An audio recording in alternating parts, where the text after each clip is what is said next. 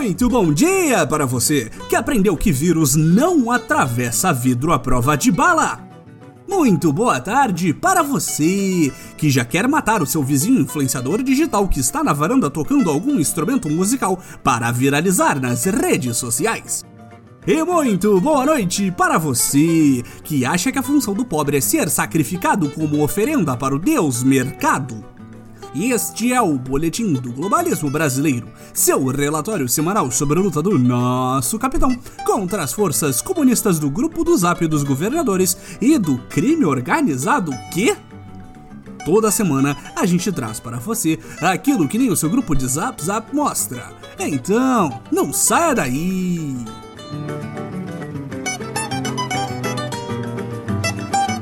O Brasil não pode parar e nem o boletim. E esta semana continuamos na contramão da sanidade e do bom senso atrás de nosso presidente e não paramos o podcast mesmo não tendo mais nada para falar além do fantasioso, místico e ilusório coronavírus. Esse é o momento que a taxa de retenção do podcast capota e não culparemos você, patriota de saco cheio do assunto. Nos últimos dias, a nova era buscou desesperadamente mostrar para o resto da nação socialmente isolada que a Covid-19 é apenas uma marolinha e que não há nenhum motivo para se desesperar ou tomar qualquer tipo de cuidado ao se expor a uma pandemia. Nos últimos dias, a nova era buscou desesperadamente mostrar para o resto da nação socialmente isolada que a Covid-19 é apenas mais uma marolinha e que não há nenhum motivo para se desesperar ou tomar qualquer tipo de cuidado ao se expor a uma pandemia. É assim que a nova era lida com os problemas. E qual a melhor forma de tentar ludibriar o povo? Enquanto até mesmo os Estados Unidos de Donald Trump mudam de ideia e começam a considerar quarentenas e medidas para dibrar o maior impacto da virose, nossos destemidos líderes da República Federativa da Nova Era vão combater o pânico com pão e vinho. Patrocinado diretamente pelo braço forte e mão amiga das Forças Armadas! Aí sim, meu capitão! Em vez de direcionar verbas para combater a crise, recentemente a revista globalista Veja desenterrou uma série de compras fundamentais que serão realizadas no mês de abril. Milhões de reais em litros de cachaça, vinho e cerveja para uma série de cerimônias de graduação de escolas militares por toda a nova era o memorando de que o álcool destrói o vírus foi corretamente assimilado pelo Estado Maior.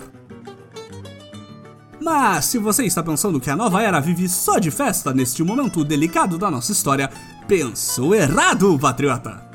Depois de encher a cara às custas das Forças Armadas, agora é hora de ir às ruas para pedir pelo pobre de volta na labuta! Liderada por uma série de veículos importados que não abriam nem mesmo uma fresta nas suas janelas com vidros elétricos, diversas carreatas patrióticas foram realizadas por todo o país nos últimos dias, mostrando que não há problema algum ao sair às ruas. Se você estiver selado em um veículo com ar-condicionado, é claro o movimento totalmente popular, independente do governo, de seus minions e humildão provou empiricamente que são os empresários de classe média e alta que realmente movimentam a economia, e não a classe trabalhadora que tudo produz e a ela tudo pertence. Quem imaginaria uma bobagem dessas?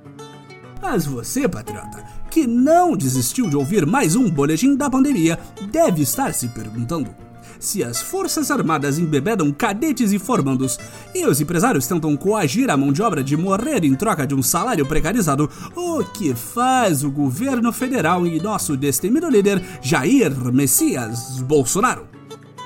O boletim tem a resposta. Uma campanha publicitária milionária para convencer o povo a voltar a trabalhar. Na última quinta-feira, uma série de vídeos e mensagens que diziam que o Brasil não pode parar foram divulgadas por contas oficiais de governo da nova era e dos filhos oficiais de nosso capitão Messias.